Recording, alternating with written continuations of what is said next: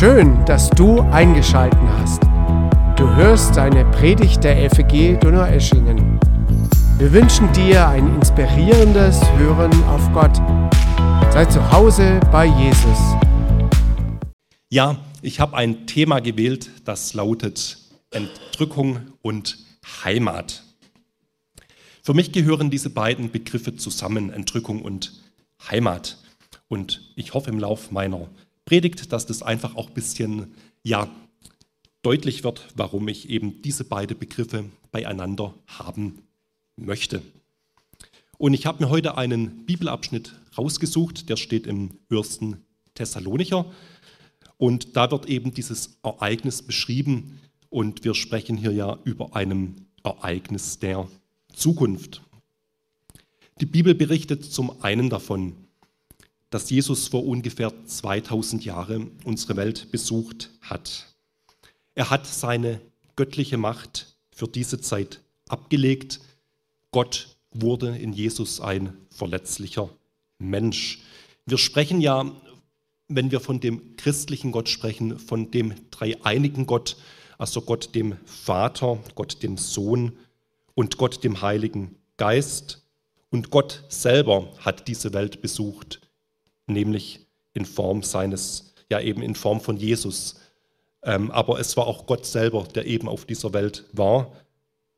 Und Jesus und damit Gott war uns Menschen nur wohlgesonnen, aber dennoch haben wir Menschen ihn gekreuzigt. Und ein Kern der christlichen Theologie ist, dass dieser gekreuzigte und begrabene Jesus, dass er wieder auferstanden ist.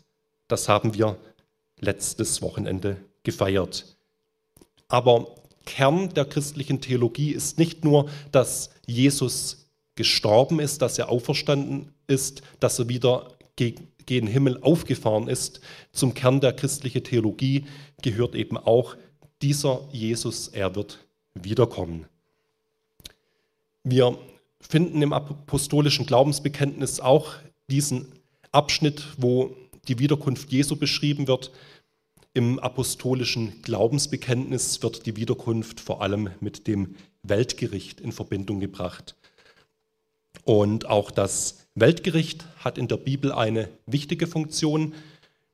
Ähm, neben dem Weltgericht gibt es aber auch einen anderen wichtigen Aspekt der Wiederkunft Jesu, nämlich die Begegnung zwischen Jesus und seinen Freunden. Und damit meine ich die Menschen, die ihr Vertrauen auf Jesus gesetzt haben, die an ihm geglaubt haben, die ihre Hoffnung auf seine Barmherzigkeit und auf seine Vergebung gesetzt haben.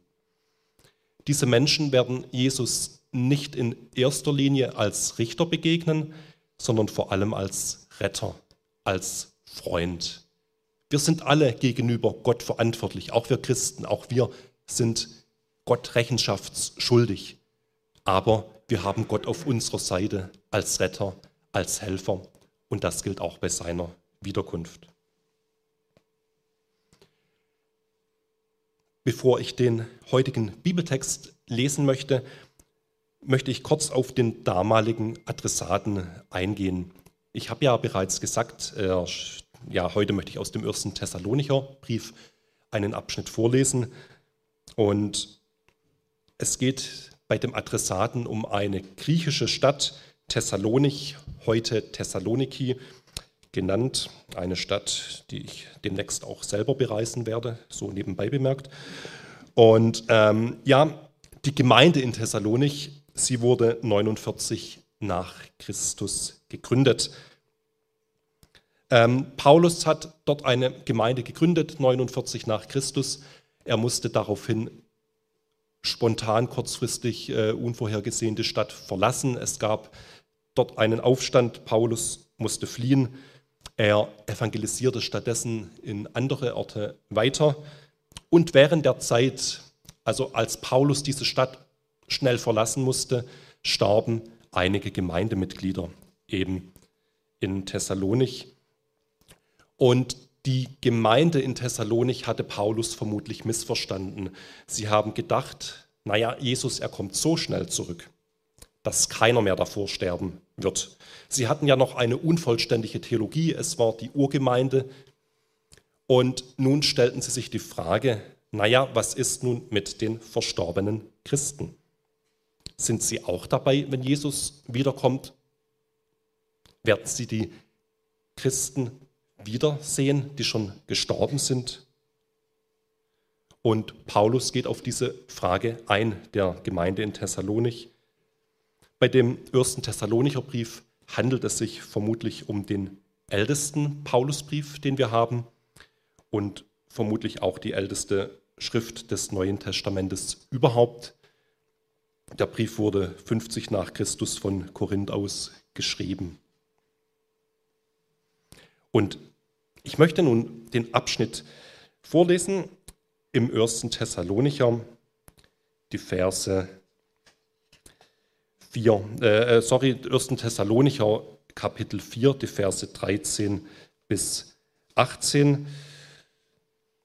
1. Thessalonicher 4, die Verse 13 bis 18. Kommen wir, kommen wir nun zu, zur Frage nach den Gläubigen, die schon gestorben sind. Es liegt uns sehr daran, Geschwister, dass ihr wisst, was mit ihnen geschehen wird, damit ihr nicht um sie trauert, wie die Menschen, die keine Hoffnung haben. Nun, wir glauben doch, dass Jesus für uns gestorben und dass er auferstanden ist. Dann wird Gott aber auch dafür sorgen, dass die, die im Vertrauen auf Jesus gestorben sind, mit dabei sein werden, wenn Jesus in seiner Herrlichkeit kommt. Außerdem können wir euch unter Berufung auf ein Wort des Herrn versichern, dass sie uns gegenüber, soweit wir bei der Wiederkunft des Herrn noch am Leben sind, in keiner Weise benachteiligt sein werden. Der Herr selbst wird vom Himmel herabkommen, ein lauter Befehl wird ertönen und auch die Stimme eines Engelfürsten und der Schall der Posaune Gottes werden zu hören sein. Daraufhin werden zuerst die Menschen auferstehen, die im Glauben an Christus gestorben sind. Danach werden wir, die Gläubigen, die zu diesem Zeitpunkt noch am Leben sind, mit ihnen zusammen in den Wolken emporgehoben, dem Herrn entgegen. Und dann werden wir alle für immer bei ihm sein. Tröstet euch gegenseitig mit dieser Gewissheit.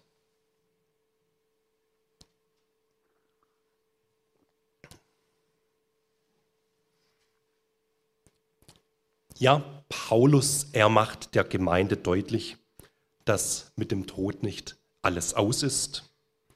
Die Gemeinde in Thessalonich, aber auch überhaupt alle Gläubigen werden ihre gläubigen Freunde wiedersehen. Gott, er hat bereits Jesus von den Toten auferweckt. Darauf geht Paulus ein und darauf gründet er auch die Auferstehungshoffnung. Gott hat Jesus von den Toten auferweckt und auch die verstorbenen Christen werden eines Tages auferstehen, eben wenn Jesus wiederkommt. Es gibt die Hoffnung auf ein Wiedersehen. Wenn Jesus kommt, dann sind alle Christen dabei, die jemals gelebt haben. Gott wird uns für immer nahe sein. Das ist für mich ein zentraler Satz in diesem Abschnitt, den wir gerade gelesen haben. Wir werden für immer bei ihm sein, also bei Jesus sein. Wir werden Gott nahe sein. Das ist für mich ein zentraler Satz und ich werde auch noch darauf eingehen, warum mir gerade dieser Satz wichtig ist. Es ging Paulus darum, eine Gemeinde zu trösten, einer Gemeinde Hoffnung zu geben. Diese Begriffe Trost und Hoffnung sind für mich sehr zentral in unserem heutigen Bibelabschnitt. Paulus bittet die Gemeinde sogar explizit darum, tröstet euch mit diesen Worten. Also nicht nimmt diesen Text als Anlass zu spekulieren, sondern tröstet euch mit diesen Worten.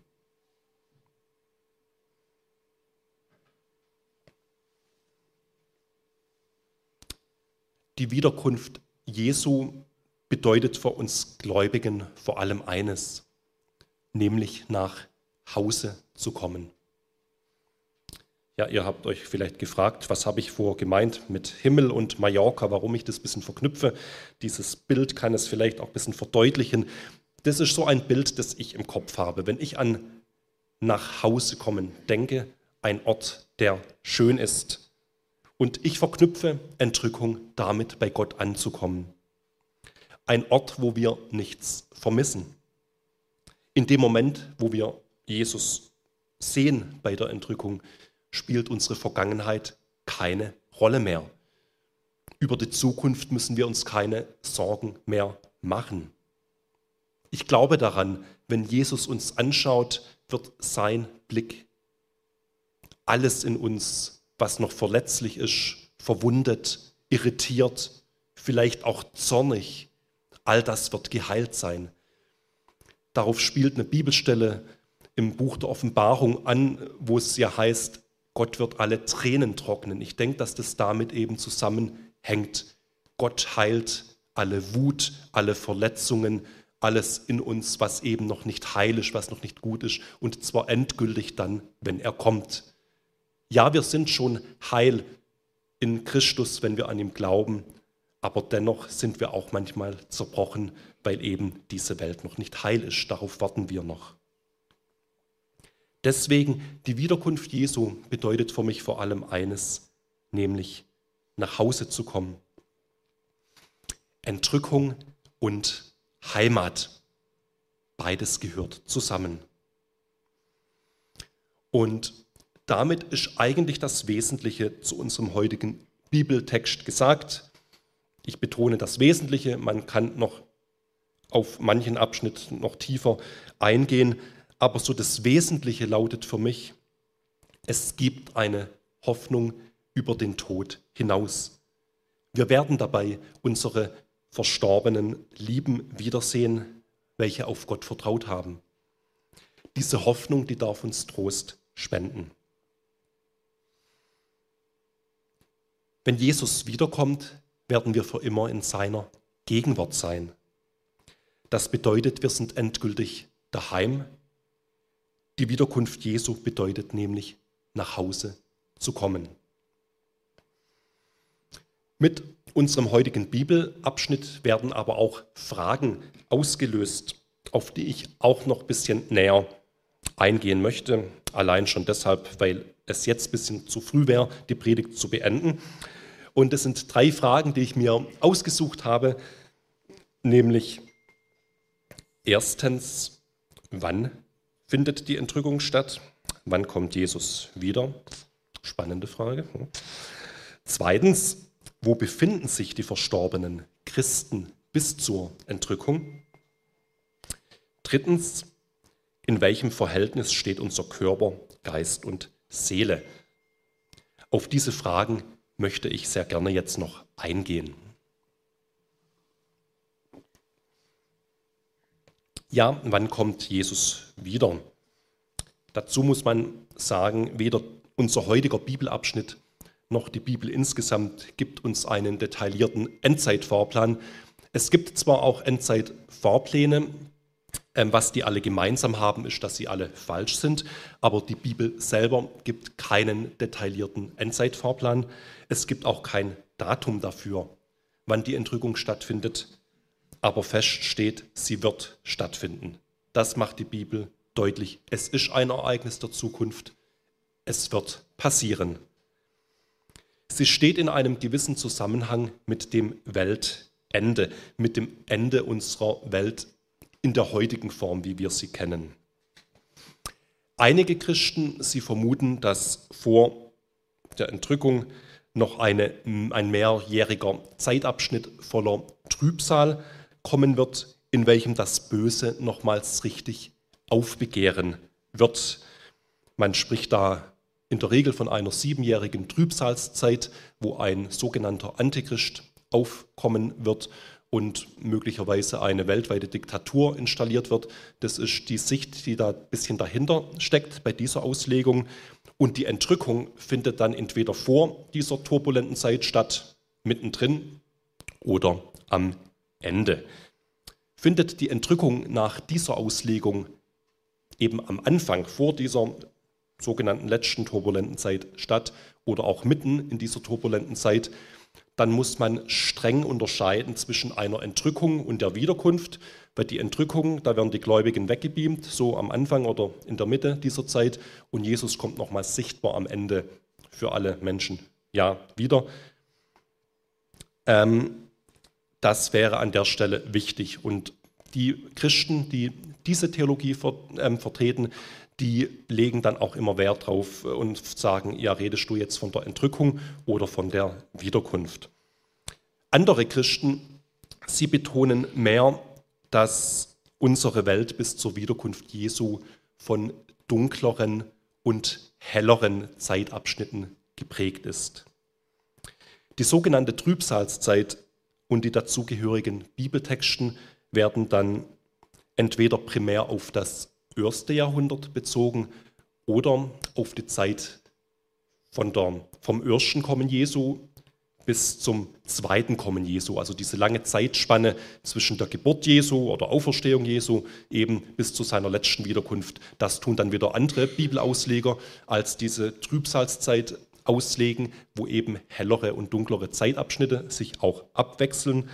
Auch bei dieser Auslegung kann das Böse am Ende nochmals richtig aufbegehren, aber man betont diese Möglichkeit nicht so stark, da sie bei dieser Auslegung eben nicht so wichtig ist.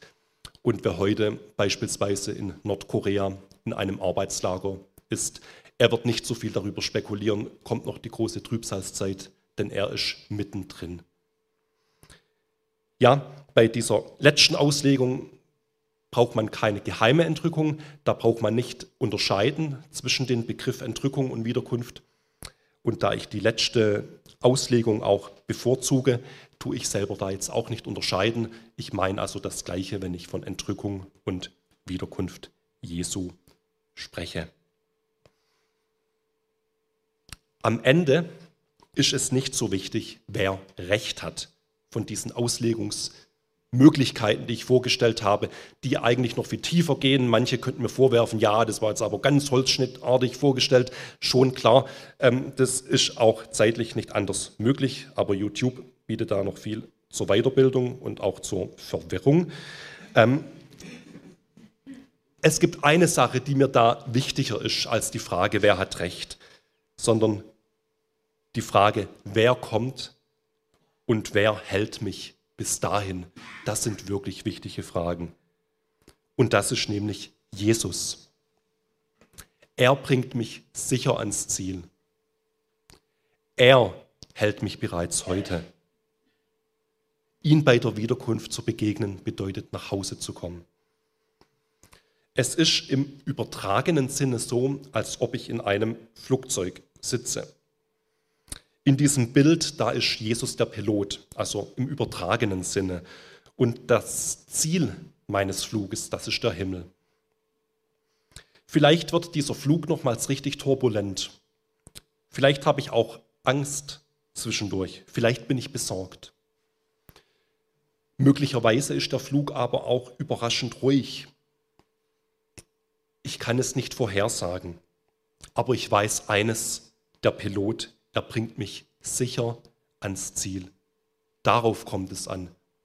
Nicht unbedingt, was kommt, sondern wer kommt, wer hält mich.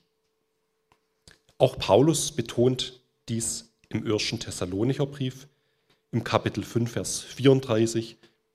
Da steht, der, der euch beruft, ist treu. Er wird euch sicher ans Ziel bringen.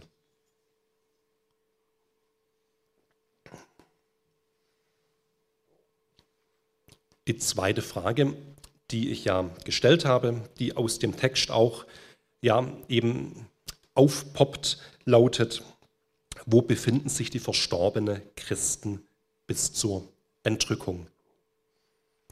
Wenn die bereits verstorbenen Christen bei der Entrückung auferstehen werden, stellt sich die Frage, wo sich diese Menschen jetzt befinden. Einige Theologen vertreten den Ansatz, dass die Gläubigen nach dem Tod zunächst einmal eine Art Seelenschlaf äh, da eben hineinfallen und bis zur Auferstehung und Wiederkunft Jesu ohne Bewusstsein sind. Mich überzeugt diese Auslegung nicht wirklich, denn als Jesus am Kreuz starb, konnte er zu dem Schächer am Kreuz sagen, ja, der seine Schuld ja bereut hatte, du wirst heute noch bei mir im Paradies sein. Und dieses heute noch wirst du im Paradies mit mir sein, das ist für mich ein Beleg, dass Gläubige, die sterben, nicht zunächst in einem Art Seelenschlaf fallen, sondern dass die bereits bei Jesus sind. Ja, sie warten noch auf ihre körperlichen Auferstehung, aber dennoch ist ihre Seele schon 100% bei Gott geborgen. Zum aktuellen Zustand der verstorbenen Gläubigen gibt es in der Bibel nur wenige Informationen. Es gibt Andeutungen. Entscheidend ist aber, dass sie in Jesus geborgen sind und dass es ihnen gut geht. Und dass sie bei der Wiederkunft Jesu einen neuen, unsterblichen Körper erhalten und eben dabei sind. Die dritte Frage, in welchem Verhältnis steht unser Geist, Seele und Körper. Die Lehre von der Entrückung und der Auferstehung ist auch eine Anfrage an unser Menschenbild. Wenn verstorbene gläubige Menschen bereits heute bei Gott sind, dann muss man unterscheiden zwischen dem Körper und der Seele, weil der Körper steht ja erst mit der Entrückung auf, aber die Seele ist bereits bei Gott. Der Apostel Paulus umschreibt auch unser Menschsein, ebenfalls im ersten Thessalonicher Brief, im Kapitel 5, Vers 23 mit drei Begriffen, nämlich mit Geist, Seele und Leib. Das ist jetzt keine Umschreibung, sage ich mal, die so isoliert oder ausschließlich in der Bibel ist. Manchmal ist auch einfach von Körper und Geist oder Körper und Seele die Rede. Man kann vom inwendigen, vom äußeren Menschen sprechen. Paulus spricht hier im ersten Thessalonicher Brief von Geist, Seele und Leib.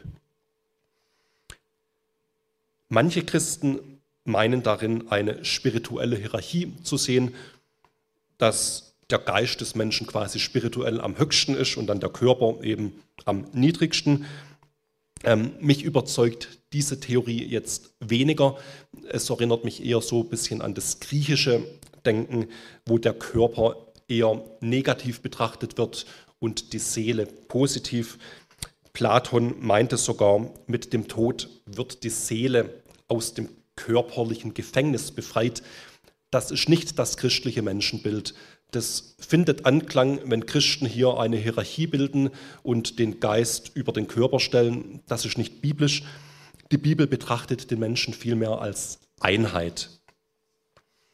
Ja, man kann die menschliche Existenz aus verschiedenen Blickwinkeln betrachten und damit auch zwischen Geist, Seele und Leib unterscheiden, aber sie stehen nicht in Konkurrenz zueinander.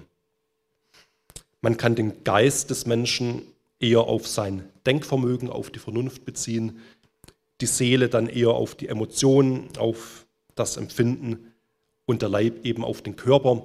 Es gibt da auch noch andere Ansätze. Ähm, wie auch immer wir da jetzt im Detail darüber denken, die Lehre der Auferstehung und der Wiederkunft, sie betont den Wert des Körperlichen. Es reicht nicht aus, dass unsere Seele oder unser Geist eben unser inwendiger Mensch bei Gott ist, dass er bei Gott geborgen ist. Das ist schon mal super. Nein, das Ziel ist die Auferstehung, dass auch unser Körper, dass wir als Mensch wieder vollständig sind und vollständig bei Gott zu Hause sind.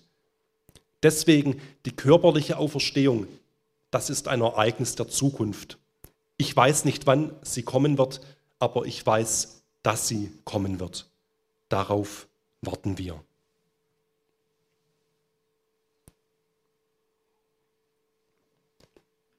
Ich möchte zum Schluss noch meinen Hauptgedanken nochmals hervorheben und ihn auch noch ein bisschen weiter ausführen.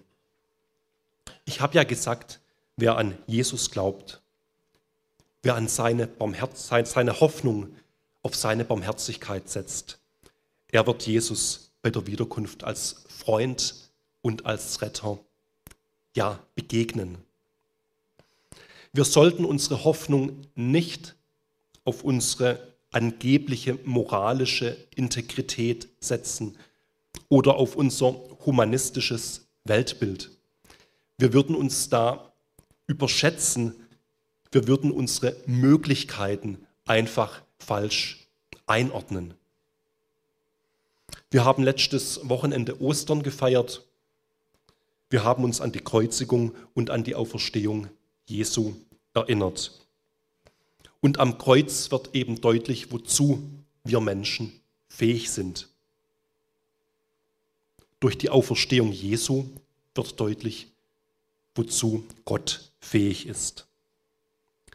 Am Kreuz, da zeigt sich die Hässlichkeit der Sünde und des Hasses. Aber auch die Macht der Liebe und der Vergebung, denn Jesus liebte, während er am Kreuz starb, konsequent weiter. Die Auferstehung macht deutlich, dass die Liebe Gottes mächtiger ist als der Hass und der Tod.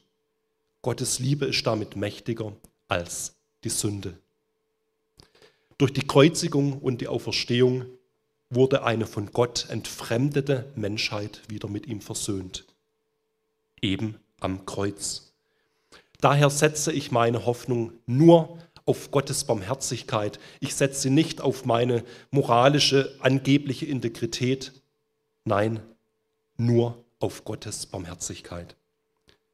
Und diese Barmherzigkeit wird im Sterben Jesu und in seiner Auferstehung Jesu deutlich. Da wird sie sichtbar, da wird sie erfahrbar.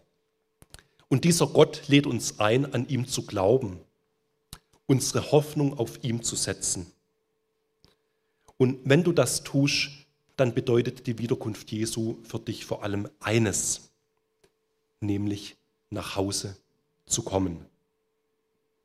Entrückung und Heimat, wir dürfen diese Begriffe gemeinsam zusammendenken.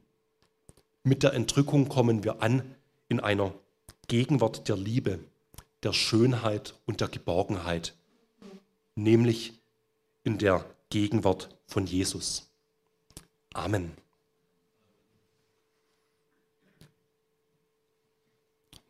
Und Jesus, jetzt bitte ich dich, dass du uns einfach auch, ja, dieses Gefühl und auch diese Gewissheit gibst. Es gibt Heimat bei dir. Wir dürfen bei dir geborgen sein, jetzt schon.